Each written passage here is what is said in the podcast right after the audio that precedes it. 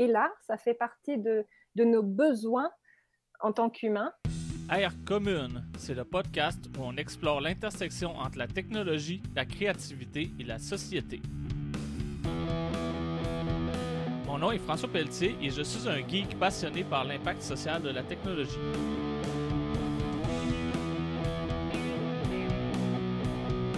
On va parler de l'impact de la technologie dans la création artistique et littéraire, d'innovation sociale basée sur la technologie, de l'éthique et de la vie privée dans une époque hyper connectée, de nouvelles façons de créer des communautés en ligne, et tout ça avec des invités ou en solo. Bonne écoute! Pour ce premier épisode d'Air Commune, j'ai invité l'artiste peintre et autrice franco-américaine Gwen Seymour. Nous avons discuté d'art engagé, de droits d'auteur et aussi de l'art généré par l'intelligence artificielle. Bienvenue, euh, bienvenue Gwen dans ce fameux podcast des airs communes. Hello et bonjour. Comment ça va? Ça va, je suis un tout petit peu nerveuse parce que euh, je fais pas souvent des trucs en français. Je suis franco-américaine et je dis toujours que je parle un français euh, je parle français couramment, on va dire, mais un couramment qui court pas très vite. Donc, si j'ai du mal à trouver mes mots, je m'excuse. mais, euh, mais sinon, non, le, sujet, c'est. J'adore en parler. Ouais, c'est super. dans le fond, moi, je t'ai connu euh, il y a déjà quelques années. On avait fait une, conférence où on était les deux sur la même. Euh, la même conférence à un moment différent de la journée, puis on s'était croisé un petit peu là, il y avait beaucoup de gens, puis on parlait justement du libre, de l'éducation et ces choses-là.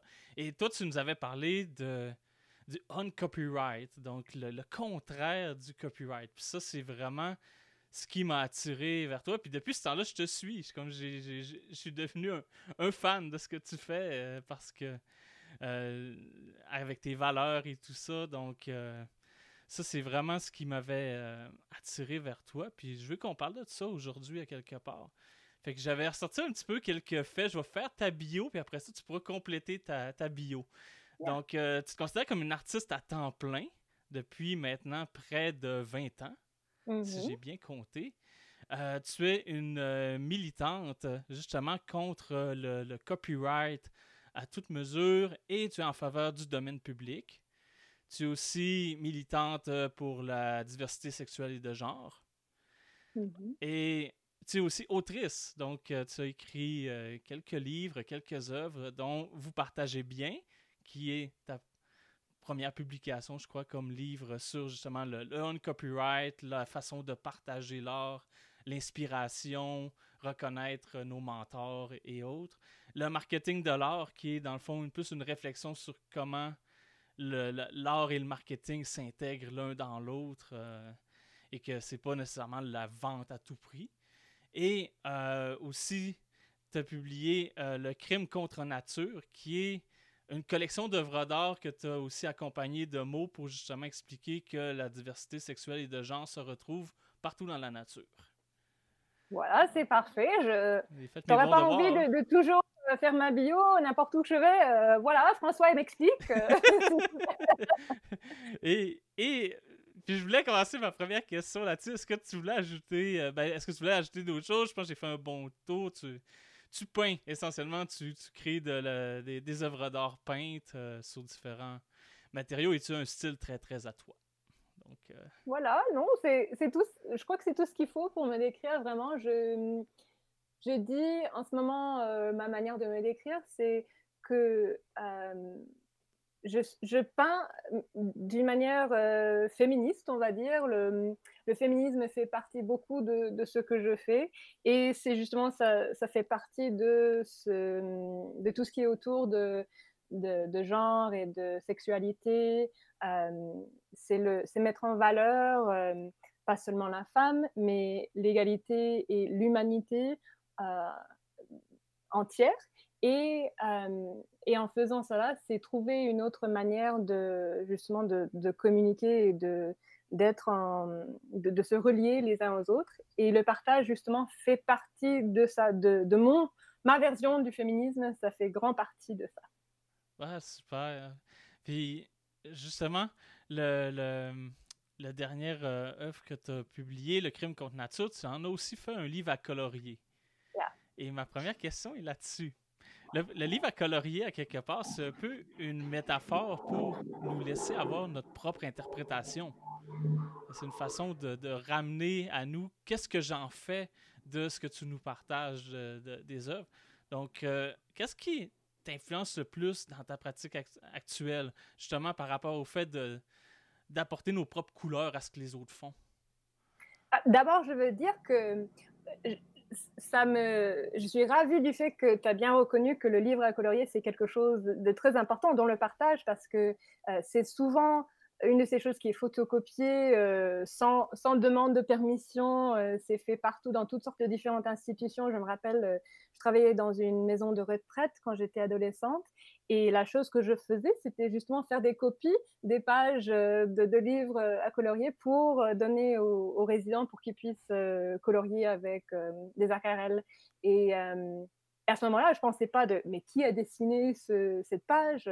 Mais maintenant, ça, ça, ferait partie de justement de mon questionnement là-dessus et, et, je serais j'aurais envie justement de partager avec les résidents qui a fait ce dessin mais euh, à ce moment-là, je ne faisais pas cette réflexion-là. Mais euh, donc, ouais, l'idée, c'est de d'inviter les autres à participer à ce que je fais, moi, parce que ce que je fais, c'est, je crois que c'est intéressant, j'espère que ça l'est, mais ce n'est pas complet sans, euh, sans les autres. On a besoin des autres pour, moi, je crois, pour que ce soit vraiment une œuvre d'art, il, faut un, un public, il faut quelqu'un avec qui avoir la conversation. C'est une conversation. Pour moi, l'art, c'est la communication. Ça peut aussi être l'expression de soi. Je ne veux pas dire que les gens ou les artistes qui créent plus dans, ce genre le font mal, mais pour moi, euh, la communication, c'est vraiment euh, ce qu'il y a de plus important dans l'art. C'est donc, euh, on a besoin de quelqu'un de l'autre côté de l'œuvre pour la compléter. Juste, euh, j'ai juste réglé un petit problème de son, ça va. Merci beaucoup. non, ça, c'est vraiment. Moi, je me suis dit, il faut que je commence avec le cahier à colorier parce que c'est vraiment quelque chose d'original que tu as, tu as amené dans ta, façon de, de, de, te faire découvrir aussi parce que je pense que c'est à ce moment-là que tu as commencé à, avoir une autre sorte de visibilité à quelque part. Euh, Bon, ma deuxième question, comment je dirais, euh, moi je suis très impliqué dans la, communauté de, de l'informatique libre. Et une chose qu'on a vraiment en particulier dans l'informatique libre, c'est des licences. Donc, on en a beaucoup, puis on en a de toutes les sortes pour euh, différents niveaux de partage, différentes contraintes, différentes conditions pour soit s'assurer que nos, notre code ne soit pas approprié par une entreprise, soit s'assurer qu'il soit pérenne dans le temps, qu'il puisse être euh, réutilisable, étudié, etc. Et dans le monde artistique, il y a ce qui s'appelle les Creative Commons, donc qui aussi déconstruisent à quelque part le droit d'auteur en différents morceaux qu'on peut choisir ou pas. Mais toi, quelque part, tu as choisi de rien garder de tout ça. Mm. Et tu t'es dit, je vais publier mes œuvres dans le domaine public. Donc, d'en faire quelque chose qui appartient à tout le monde. Et pourquoi le domaine public?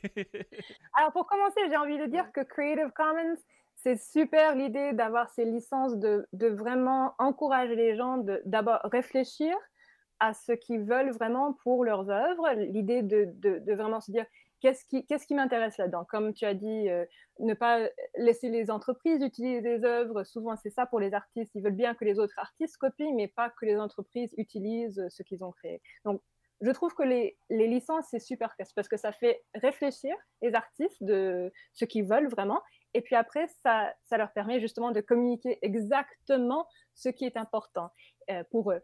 Et donc, j'adore Creative Commons, je trouve ça vraiment bien. Mais pour moi, j'avais pas envie de gérer tout ça. C'était ça d'abord, le, fait que euh, pour moi, en tant qu'artiste, je crée beaucoup d'œuvres. Je suis euh, quelqu'un qui qui crée pas de l'art, je vais, vais pas dire vite, c'est pas mon processus, c'est pas quelque chose qui se fait en un jour même. Euh, mais puisque je suis à plein temps et, et je suis quelqu'un qui est très, je sais pas, passionné, hein, peut-être que c'est pour ça, je crée beaucoup d'œuvres. Donc, pour moi, l'idée d'avoir à gérer tout l'usage de toutes les images que je crée, ça me, ça me dit absolument rien. J'ai pas envie de, de, me concentrer sur ça. Si, si, si j'étais obligée de le faire, je ne sais pas pourquoi je serais obligée, mais si j'étais obligée, je serais obligée justement d'engager quelqu'un pour le faire parce qu'il y a trop d'art pour gérer pour moi. Et, et donc, c'était un peu ça. C'était aussi euh, une envie d'être un peu le, euh, comment dire, le, euh, le fou qui, qui fait son, son fou euh, et, qui, donne envie aux autres, peut-être pas de suivre entièrement parce que c'est un peu trop fou, mais d'aller vers cette idée. Donc, c'est donner une idée de ce qu'on peut faire. Le domaine public, c'est quelque chose, on peut le faire en tant qu'artiste et gagner sa vie. Ça, se, ça, peut se, ça peut se faire, je le fais. Mais si tu n'as pas envie d'aller jusque-là, tu pourrais peut-être prendre euh, d'autres étapes pour aller un petit peu plus loin. Et je crois qu'avoir le fou qui, danse et qui fait son truc un peu euh, à l'extérieur de, de ce qui se sent vraiment possible pour la plupart des gens, c'est utile et ça ne me gêne pas d'être euh, ce fou. c'est un sens. Justement, cette fameuse question-là de dire oui, ça t'apporte une, une liberté, ça t'enlève un poids. Mais à quelque part aussi, euh, oui, il y, a les, il y a les œuvres physiques que, que, tu vends. Mm-hmm. Mais le fait d'ouvrir tout le côté numérique euh, au domaine public, est-ce que quelque part ça, ça a la possibilité de, de te priver peut-être d'une source de revenus? Donc, à quelque part, comment tu vois ton, ton modèle d'affaires au niveau numérique là-dedans? Est-ce que euh, tu as l'impression que tu fais ça et, mais que tu perds de l'argent ou au contraire, est-ce que ça t'apporte une tonne d'opportunités que tu n'aurais peut-être jamais eu autrement? Donc, c'est difficile à dire, bien sûr. On ne peut pas avoir deux versions de sa vie. L'une où on fait, euh, on est très pour le copyright et l'autre où on fait un-copyright. Donc, c'est n'est pas possible de vraiment comparer. Ceci dit, je sais que pour moi, justement, comme, comme je l'écrivais, ça me fait du bien côté santé mentale donc, je crois que j'arrive à créer des œuvres qui, me plaisent plus euh, et, j'arrive à, en, créer davantage. Et donc, pour moi, euh, quelque part, je trouve que c'est ça qui est plus important et qui me permet de gagner ma vie aussi bien, peut-être, je ne sais pas. Je sais aussi que j'ai deux choses à, dire là-dessus pour les artistes en particulier. Euh, la plupart des artistes, c'est pas le copyright qui va les protéger ce sont les, contrats de, pour licencier les œuvres, l'usage des œuvres. Et ça, ça existe même sans le copyright parce que euh, on existe toujours dans un paradigme de copyright et dans un monde où il y a des lois de droit d'auteur. Donc, euh, les entreprises vont avoir envie d'avoir ces contrats avec toi de toute façon. Euh, mais la plupart des artistes, c'est pas ça qui va leur permettre de, de gagner leur vie.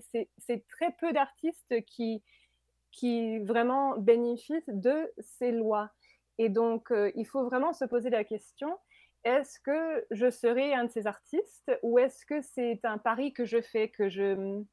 C'est un peu comme le, le rêve américain, the American Dream, l'idée que, que tout le monde peut venir là et gagner plein, plein, plein d'argent parce que c'est les États-Unis. Euh, et donc, euh, j'ai pas envie qu'on soit taxé, qu'il y a trop d'impôts, parce que du moment où moi, je serais peut-être la personne qui gagnerait plein d'argent, j'aurais pas envie d'avoir à, payer tous ces impôts. Et, c'est ces gens-là qui ne voient pas que les gens, le, comment dire, le, pourcentage de personnes qui va vraiment vivre ce, rêve américain, il y a très peu de gens qui vont vivre cette vie. Et entre-temps, euh, nous, les restes, on a besoin euh, des comment dire comment ça se dit en français? Les, soins sociaux c'est-à-dire le on a besoin des impôts pour, les systèmes de santé et, voilà et, et tout ça. On a besoin de tout ça pour vivre et c'est comme ça pour les artistes aussi. On a besoin des communs.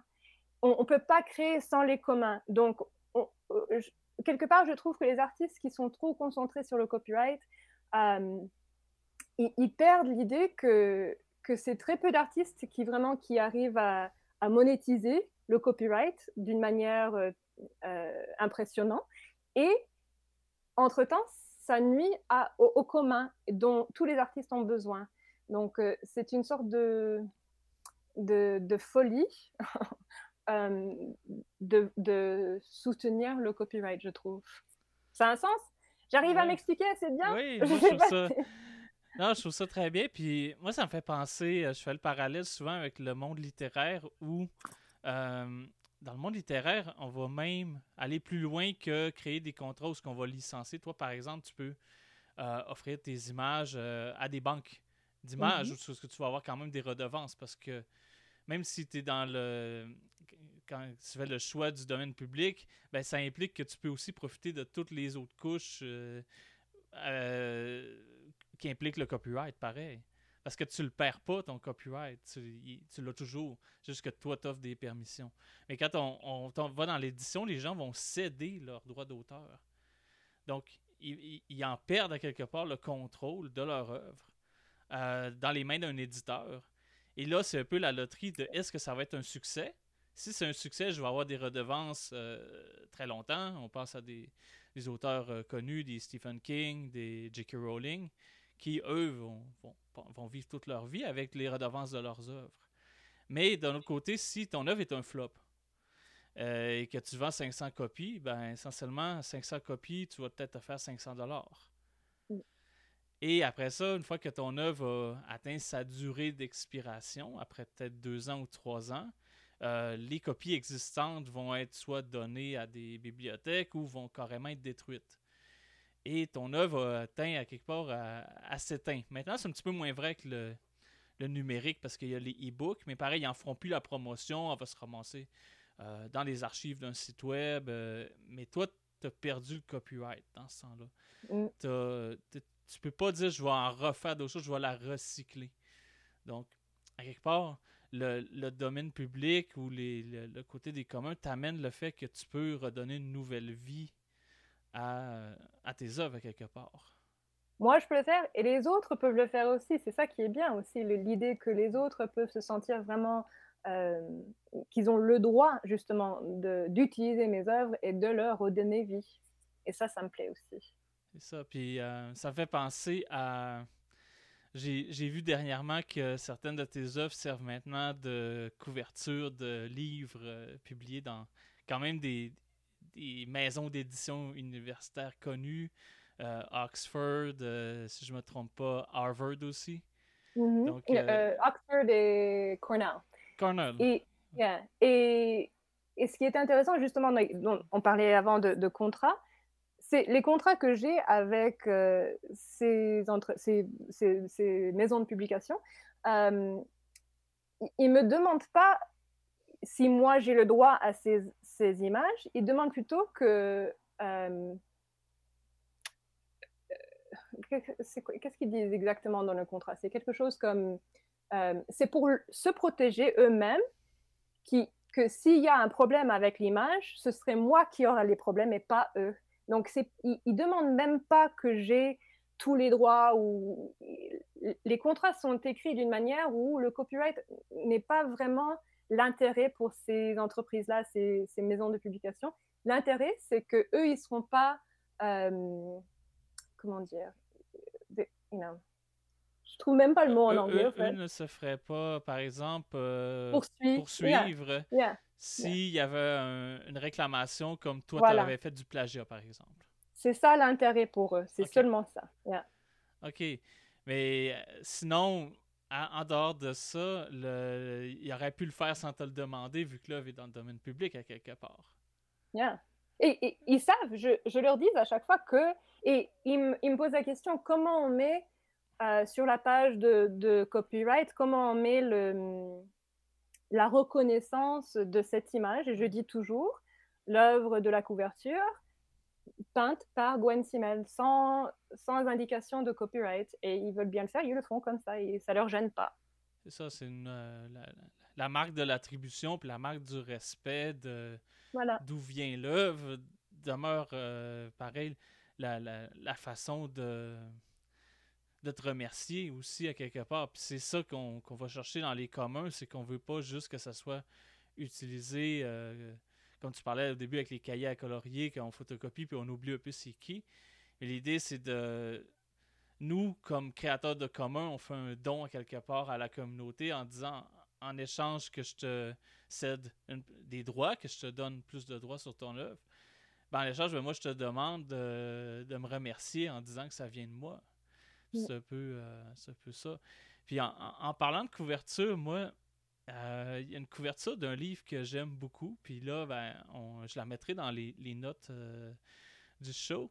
Euh, qui a été généré avec de l'intelligence artificielle. Puis ça, c'est quelque chose qu'on voit de plus en plus maintenant.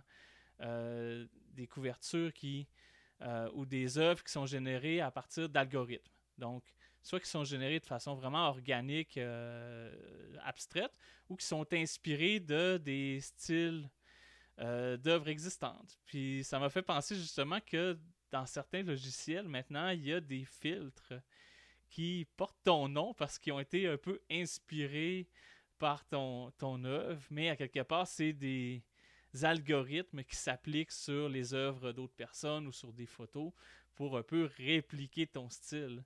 Puis je me demandais, euh, c'est quoi ta vision quelque part de l'informatique ou de l'intelligence artificielle? Dans le monde de la création artistique? Est-ce que ça va remplacer un jour les artistes? Je...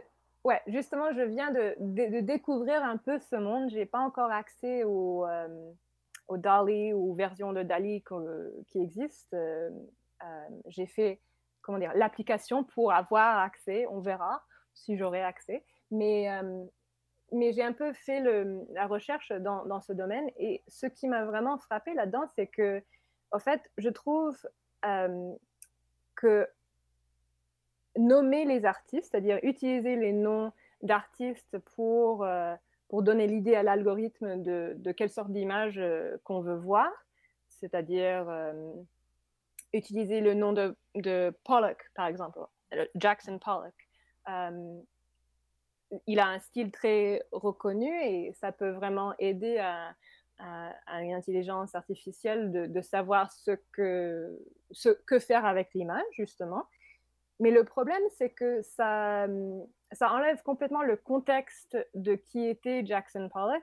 Et c'était pas quelque chose dont j'avais vraiment réfléchi, sauf qu'en même temps que j'apprenais un peu sur les, algorithmes et les intelligences artificielles en particulier comme DALI, euh, j'ai c'était euh, complètement au hasard. J'ai euh, appris que Jackson Pollock a été inspiré par un autre artiste, une femme, qui euh, n'a jamais eu la reconnaissance que Pollock a eue, d'une part parce qu'elle était femme, d'une autre part parce qu'elle est partie de New York à un moment donné à cause de sa famille, et elle a aussi fait une allergie à la peinture, donc elle a un peu allé euh, autre, dans une autre direction avec ses œuvres. Donc, euh, mais c'est connu dans le monde artistique, ça a toujours été connu. Euh, c'était pas Pollock lui-même, mais c'était un, un, critique assez connu de ce, de ce moment-là dans, dans l'histoire, qui a écrit dans un essai, oui. Pollock et moi, on a vu l'œuvre de Janet Sobel, elle s'appelle, et euh, on a trouvé ça super. Et il a admis que il a, il a, il a dit que Pollock a été inspiré directement de Janet Sobel. Et donc, ce que je trouve dans, la, euh, dans le monde d'œuvres de, euh, créées par des, des, intelligences artificielles, c'est que il y a ce manque de contexte. Le fait que Janet Sobel, ce, nom-là a été perdu à beaucoup de gens, que beaucoup ne la connaissent pas, euh, c'est vraiment dommage et, il y, a, y, a, une perte qui va, je crois, être euh, euh, générée justement par l'intelligence artificielle parce que on va commencer à utiliser des noms comme Pollock ou des noms peut-être un peu moins connus que, ça, même comme Simmel peut-être, on va utiliser ces, ces, ces mots-là pour générer une certaine sorte d'image sans vraiment comprendre l'artiste derrière le mot. Ça va devenir un mot qui va être, euh, comme par exemple pour moi, si, si, si, mon nom va devenir ça, ça va être un, un, un mot qui va devenir synonyme, synonyme de... C'est comme ça qu'on dit en français Synonyme? synonyme, synonyme de, de beaucoup de couleurs, coups, de point, coups de pinceau très dynamiques et distincts.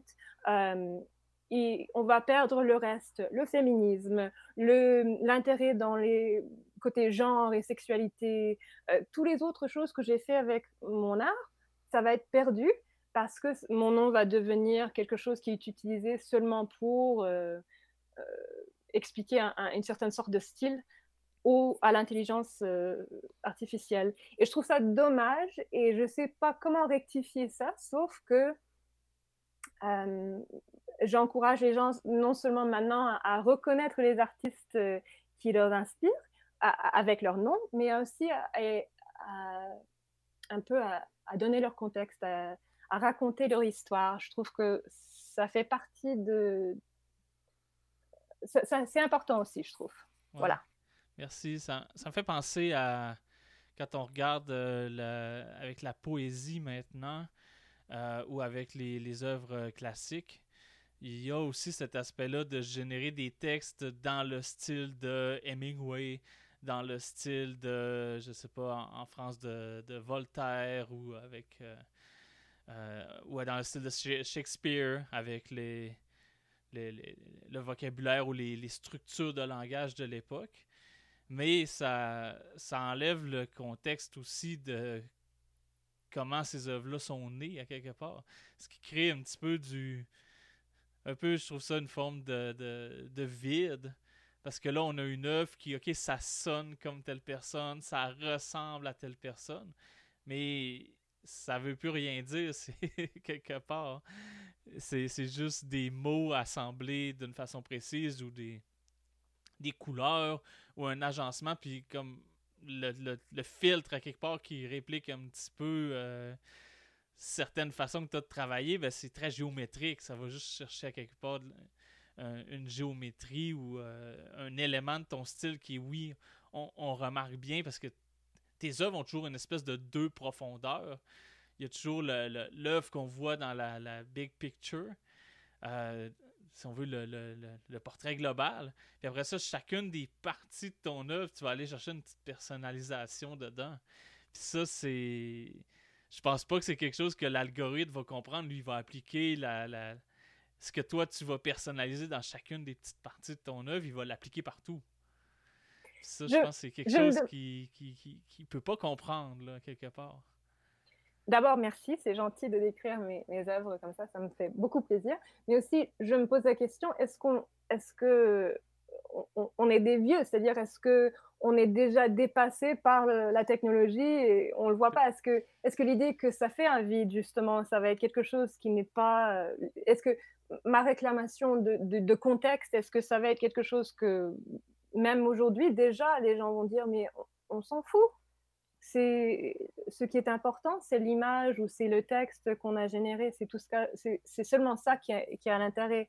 Donc, je me pose la question est-ce que est-ce que c'est tout simplement on, pense toujours d'une manière euh, à l'ancienne et on va devoir évoluer même si je sais pas même si on veut pas, je sais pas. Ouais, c'est ça. Peut-être qu'à quelque part, c'est la, la convergence de, de créer le l'œuvre collective ou quelque chose comme ça. Puis c'est un peu à ça que ça me fait penser les, les grands modèles de d'intelligence artificielle qui ont été entraînés sur des millions de textes euh, et qui génèrent quelque chose d'un peu générique qui sonne un peu comme euh, la personne moyenne à quelque part. Mm. Je pense qu'il y, y a, cet aspect-là de dire, OK, maintenant on est capable de créer la moyenne, est-ce que l'art, à quelque part, peut être justement de partir de ça comme point de départ, puis de, faire prendre toutes sortes de directions en disant, OK, le travail de base est fait, ou on, prend on dessine quelque chose au crayon vite, même si on ne sait pas vraiment dessiner. Après ça, on utilise les algorithmes ou les filtres ou tout ça pour créer notre propre recette aussi à quelque part. Je pense que ça peut être une direction intéressante qui peut être prise.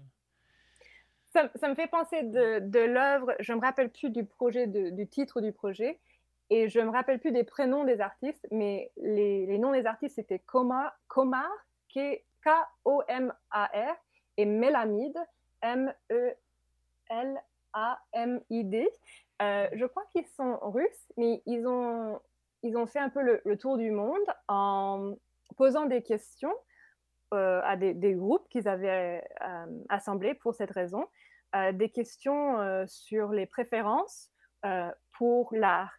Et après, avec tous ces infos-là, ils ont mis tout ça ensemble pour générer eux-mêmes, pour faire eux-mêmes des œuvres, des, tableaux, c'était des peintures qu'ils faisaient, euh, qui étaient l'œuvre la plus appréciée de certain, une certaine culture, donc euh, d'un pays en particulier. Et je ne me rappelle pas exactement de, tout ce qui, était fait, mais la plupart euh, des pays du monde, surtout dans l'Ouest, était très pour le paysage, euh, appréciait beaucoup le bleu. Donc les œuvres étaient euh, pas hyper intéressantes. pour, je crois que pour les États-Unis, il y avait George Washington dedans ou quelque chose comme ça. Euh, donc tu peux un, peu voir. Je me rappelle plus du pays. Il y avait, je crois qu'il y avait un seul pays où c'était une œuvre abstraite et il y avait très peu de pays qui, qui appréciaient plutôt l'abstraction. Et et pareil pour la couleur orange, par exemple, c'était pas beaucoup apprécié. Donc, je crois qu'il y avait un ou deux pays où c'était, ça faisait partie du tableau, mais autrement, c'était beaucoup de bleu, beaucoup de paysages, beaucoup. Euh, donc, tu vois un peu, et ça faisait des œuvres. Le projet dans son l'entier, c'était, c'était mais hyper intéressant de, comprendre, d'essayer de comprendre ce que les, les différentes cultures appréciaient. Mais après, les œuvres elles-mêmes, il n'y avait rien à voir. C'était. C'était un peu la, la, la, moyenne, c'était un peu l'œuvre moyenne. Ça me fait penser à. Moi, j'habite euh, à Lévis. Et bon, une des choses que les gens aiment faire à Lévis, c'est euh, les gens partent de Québec, ils traversent, prennent en photo le Château Frontenac. Donc, ça, c'est un, classique.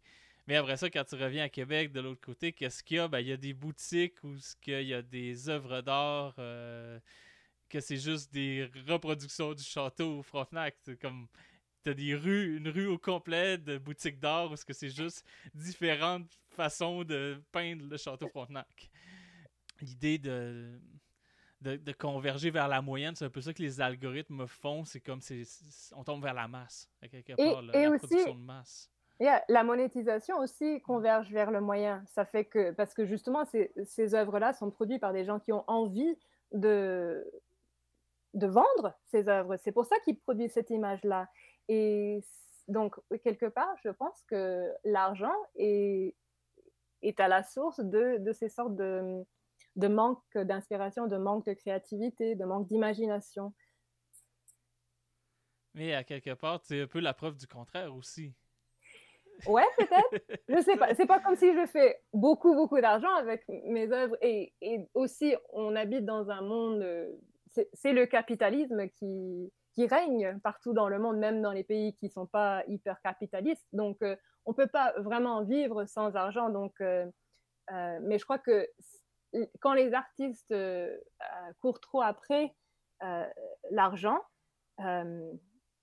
c'est là qu'on trouve moins d'imagination, moins de créativité. Euh, ça, ça, rend les artistes, ça leur donne envie de vraiment de créer seulement des œuvres qui vont être achetées par la plupart des gens. Et donc, c'est le, encore une fois, c'est la moyenne qui, qui règne. Tu as un club d'étiquettes aussi, de, de stickers. Ça, c'est vraiment quelque chose que, que je trouve super, c'est comme c'est super original parce que ça me permet d'avoir des petites copies de, tes œuvres un peu partout. J'en ai deux là, j'en ai là, comme je les colle un peu partout. Là, puis ça me fait penser à toi. Puis c'est vraiment quelque chose de justement de, de différent de dire que tu, tu crées aussi des produits dérivés avec tes œuvres à quelque part. Fait que c'est une façon de les de les, monétiser aussi. On peut acheter un t-shirt avec euh, certaines de tes, tes œuvres, une tasse ou peu importe. Là. Donc, euh, et, je, pourrais pas, je pourrais pas faire mes œuvres sans, sans cette communauté-là, sans des gens qui ont envie de donner, même si c'est pas énormément d'argent chacun. D'abord, euh, chaque dollar est important, et puis après, quand on les met tous ensemble, ça fait toute la différence. C'est vraiment, je pourrais pas, je pourrais pas faire mon travail sans cette communauté-là. Oui, ça, c'est, c'est vraiment quelque chose que je trouve intéressant. Puis ça fait partie aussi des nouveaux, euh, des, des, modèles d'affaires différents ou des façons différentes de penser, de dire qu'on crée une communauté autour de, de nous. Gwen, je voulais t'amener sur un, autre sujet. OK. sur ton blog, tu as raconté il y a déjà quelques années que ce qui est arrivé à Charlottesville a été vraiment un point tournant dans ta création artistique. Et c'est là que ça t'a amené à peindre ce fameux portrait de Donald Trump. Mm-hmm. Et j'aimerais que tu nous partages en quoi cet épisode-là a vraiment été un, tournant chez toi. Parce que ça, je trouve ça vraiment passionnant. Puis j'aimerais le partager avec euh, les auditeurs. Alors, quand Trump a été élu, on va dire ça euh, entre guillemets, parce que voilà, je suis pas tout à fait d'accord, mais quand il est quand il est arrivé sur la scène, je me suis dit j'ai pas envie de le peindre parce que euh, il adore ça, il adore euh, tout, tout l'attention, même si c'est négatif, il, il, il, aime ça trop. J'ai pas envie de faire partie de ça. Donc j'ai vraiment fait la décision consciente de ne pas le dessiner, le peindre, quoi que ce soit. Et depuis, j'étais et je suis toujours quelqu'un qui préfère créer de l'art qui est euh, joli. Euh, ça me gêne pas qu'on dise que mon art est, joli, euh, parce que moi j'ai l'idée qu'avec la beauté, on, attire des gens. Et puis, euh, quand ils, viennent plus près, c'est là qu'ils comprennent qu'il y a quelque chose d'autre qui, se passe dans mon art aussi. Donc, c'est une manière d'inviter les gens à, vraiment entrer dans la conversation. Donc, j'ai toujours été quelqu'un qui a aimé faire des, œuvres jolies. Mais c'était dans la même semaine, même peut-être euh, dans les mêmes 24 heures, que c'est sorti un, interview avec moi sur Framablog où j'ai été décrit comme quelqu'un qui, qui, est qui est tellement positive, toujours souriante, ou je ne me rappelle pas exactement des mots, mais c'était des choses bien qui, étaient, qui étaient dit, qu'on disait sur moi et, et c'était pas pas correct, mais euh, c'était un moment où j'avais vraiment, justement, Charlottesville s'est passé et j'avais vraiment envie de ne pas euh, trop vivre dans euh, ce que je décris comme la positivité toxique. la positivité bien réfléchie, ça oui, je, trouve bien l'idée de d'avoir des tendances vers la positivité, mais euh, jamais sans euh, admettre euh, tout ce qu'il y a de mal dans le monde, parce qu'il y, a beaucoup de problèmes, et donc il faut, je crois, confronter ces problèmes aussi. Et donc c'était un peu cette interview où j'ai été décrite de cette manière hyper positive, en même temps qu'il y avait Trump qui disait un peu n'importe quoi euh, sur ce qui s'était passé à Charlottesville, qui encourageait ce qui s'était passé, euh, de sa manière de, parler de ce, du meurtre de Heather Heyer et, et de, la manifestation entièrement euh, des suprémacistes blanches qui étaient là en train de, de manifester.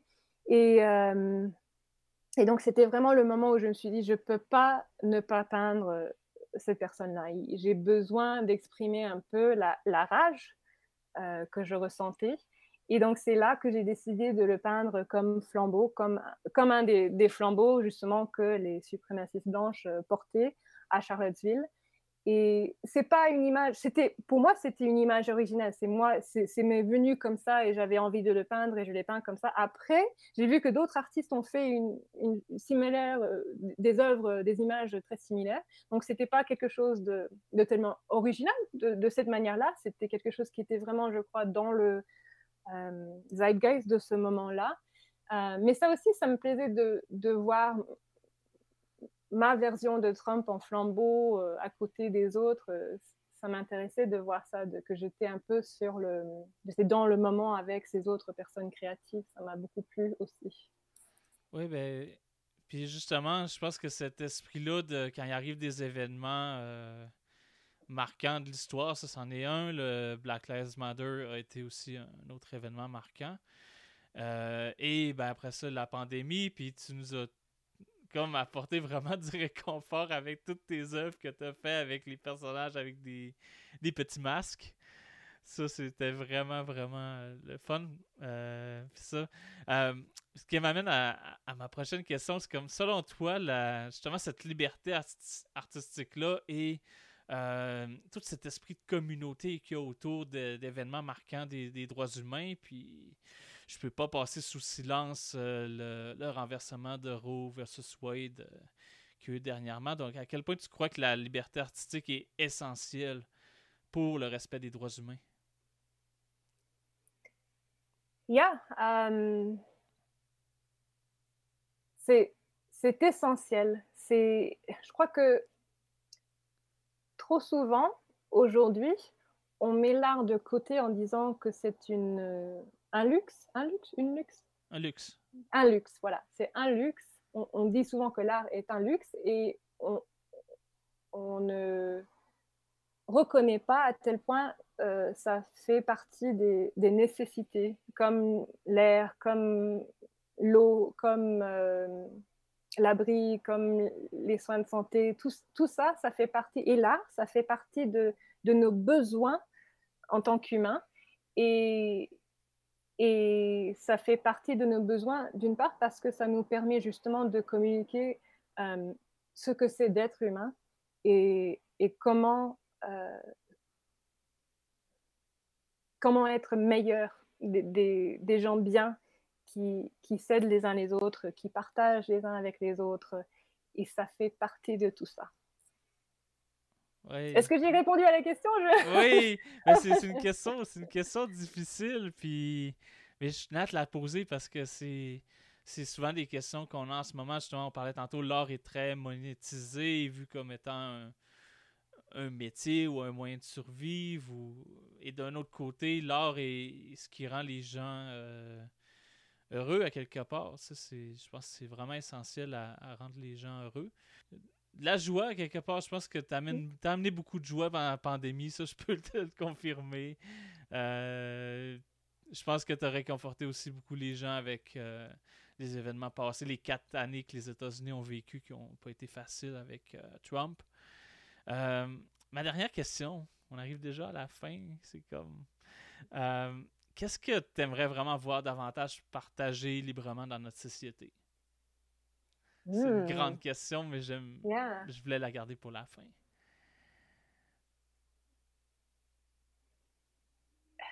OK. D'abord, quand euh, je vais raconter une toute petite histoire, et c'est que hier même, euh, on parlait de, de, de musique qu'on pouvait utiliser, quelqu'un parlait de musique qu'on pouvait utiliser euh, avec un slideshow ou quelque chose comme ça. Et j'étais parmi les gens auxquels cette personne parlait, et elle a, fait Ah oui, mais je je veux pas que Gwen soit mécontente avec moi c'est pas pour dire qu'on n'a pas envie de, de, donner de l'argent aux artistes. Hein, euh, je, comprends, il y a le copyright parce que on, tout de suite on a l'idée, si on sait seulement que je suis artiste, que je dois, moi, je dois protéger tout le copyright de tous les artistes.